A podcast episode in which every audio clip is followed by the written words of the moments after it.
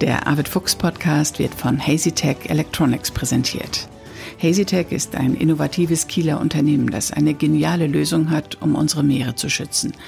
Eine umweltfreundliche Lösung gegen Marienbewuchs und Fouling, also gegen den Biofilm aus organischen und anorganischen Ablagerungen, den es im Seewasserkühlsystem gibt, am Propeller, am Bug- und Heckstrahlruder und auf allen flüssigkeitsführenden Oberflächen. Diesem Biofilm rücken sie mit AI-gesteuerter Ultraschalltechnologie zu Leibe. Das schont die Meere, denn Beschichtungen, die Biozide freisetzen, sind nun nicht mehr erforderlich. Die Idee kommt an. HazyTech expandiert gerade und sucht viele neue Mitarbeiterinnen und Mitarbeiter. Hört sich gut an? Weitere Infos gibt's auf www.hazytech.com. Das war Werbung. Jetzt geht's hier direkt zum Arvid Fuchs Podcast.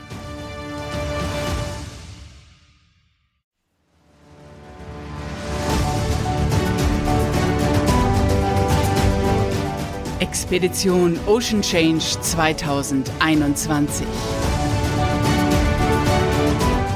Mit Arvid Fuchs in den nördlichen Nordatlantik.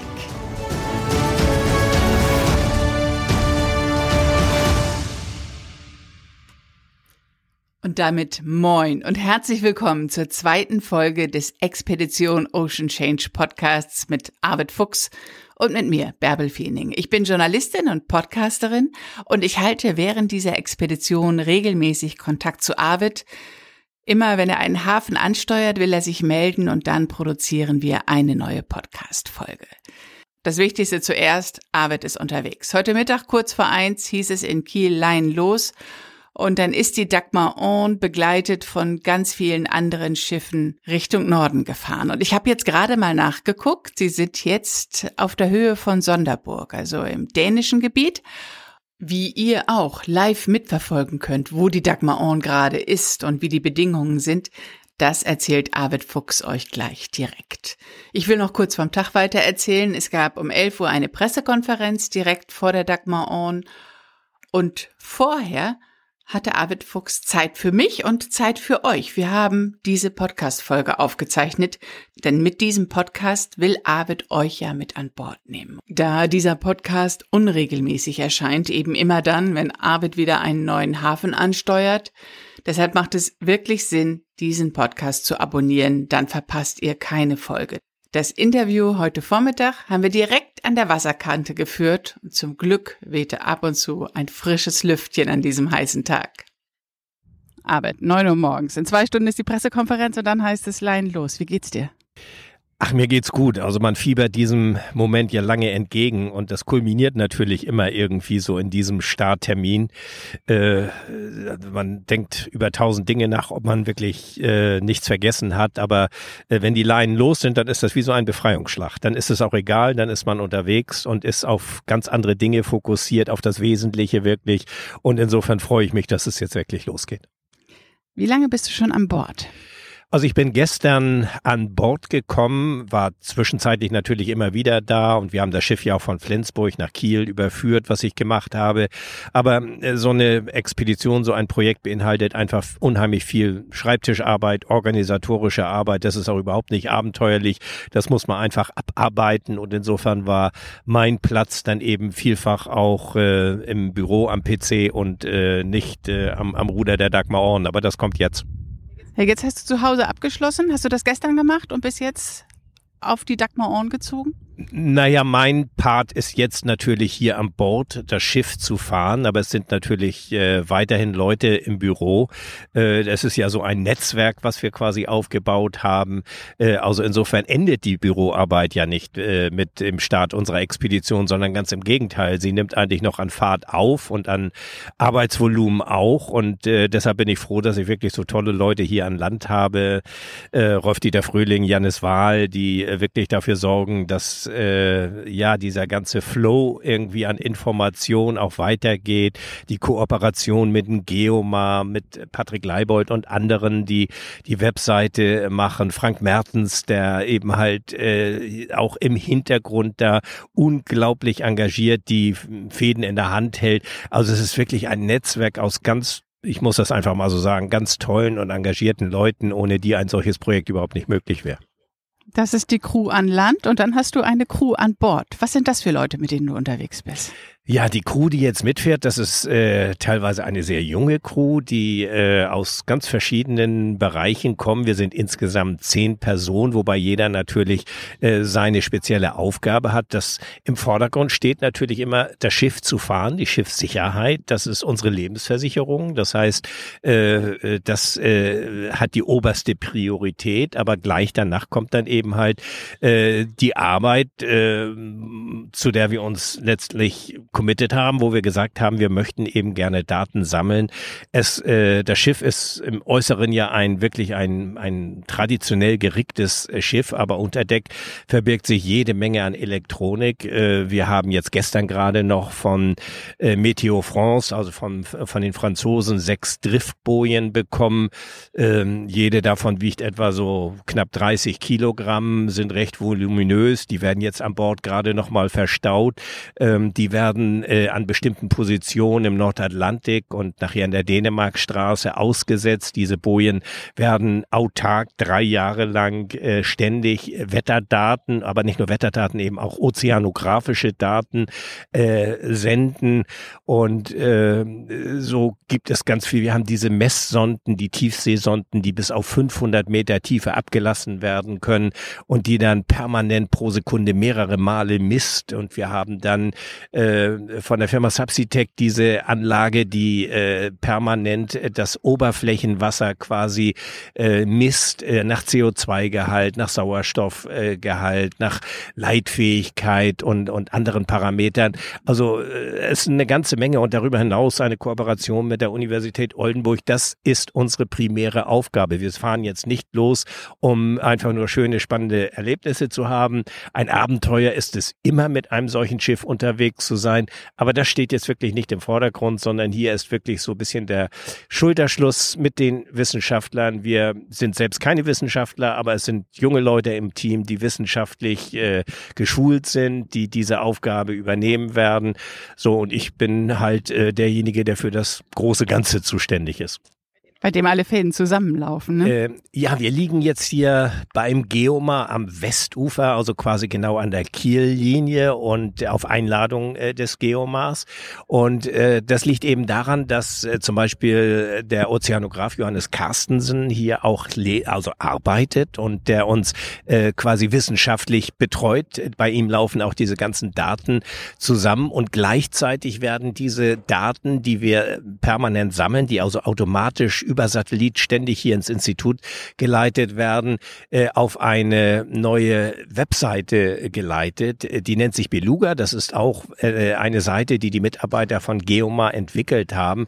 Und die ist äh, wirklich äh, total spannend, weil äh, da laufen quasi in, in Jetztzeit ständig die ganzen Messdaten auf, so dass auch jeder, der sich dafür interessiert, das aktuell verfolgen kann. Also ob CO2-Gehalt, Seewassertemperatur oder was auch immer ist, aber es, äh, wir reisen auch sozusagen auf einer animierten Seekarte, so dass man auch immer die Position des Schiffes verfolgen kann. Wie ist das Wetter? Wie ist der Wind? Und darüber hinaus gibt es, wir möchten ja gerne viele Menschen mitnehmen. Es ist ja nicht jetzt eine rein wissenschaftliche Reise, wo es nur um Datenerfassung geht, sondern wir möchten Menschen für diese Thematik interessieren. Und deshalb gibt es ganz viele Berichte von unterwegs. Also ähm, wie ist das bei das Leben am Bord eines solchen kleinen Schiffes auf auf beengsten, auf, auf beengten äh, Verhältnissen? Wie ist es, wenn man plötzlich segelt und ein Wal taucht neben einem auf oder irgend so etwas? Also das möchten wir gerne vermitteln. Wir möchten die Menschen sozusagen äh, mitnehmen, virtuell auf eine,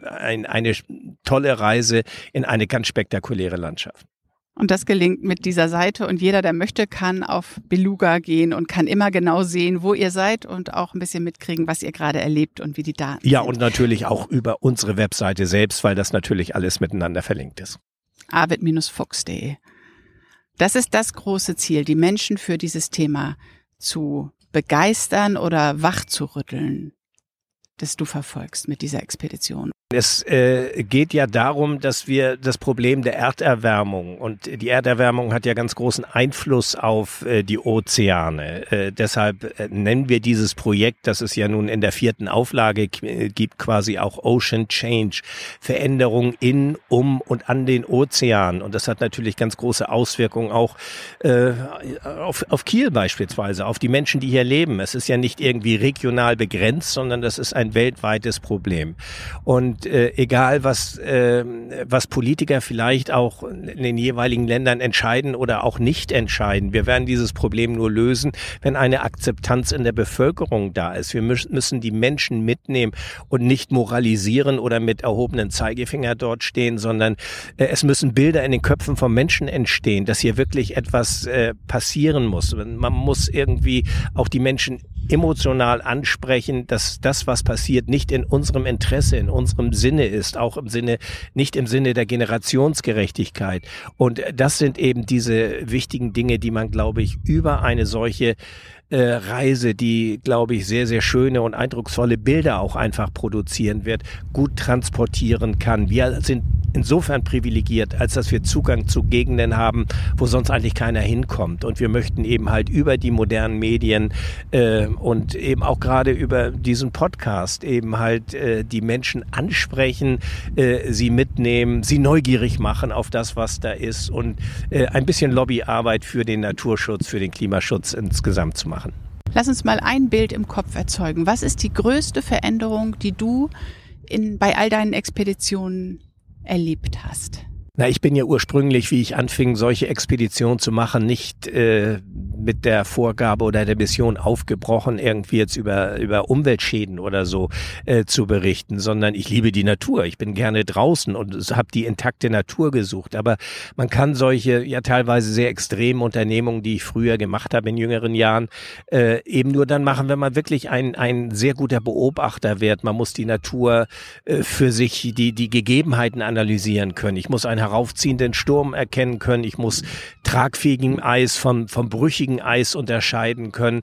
Und mir wurde im Lauf der Jahre immer äh, deutlicher, immer klarer, dass äh, sich äh, das Eis verändert. Und äh, gerade im arktischen Raum, äh, die Arktis erwärmt sich etwa zwei bis dreimal so stark wie der Rest der Welt, sind diese Auswirkungen eben zuallererst sichtbar geworden. Und äh, so, und das verunsichert einen erstmal, oder mich hat es zunächst mal verunsichert, äh, nach dem Motto ist das vielleicht nur eine Laune der Natur, aber ich bin dann eben angefangen, mich mit Wissenschaftlern zu unterhalten, Publikationen zu lesen.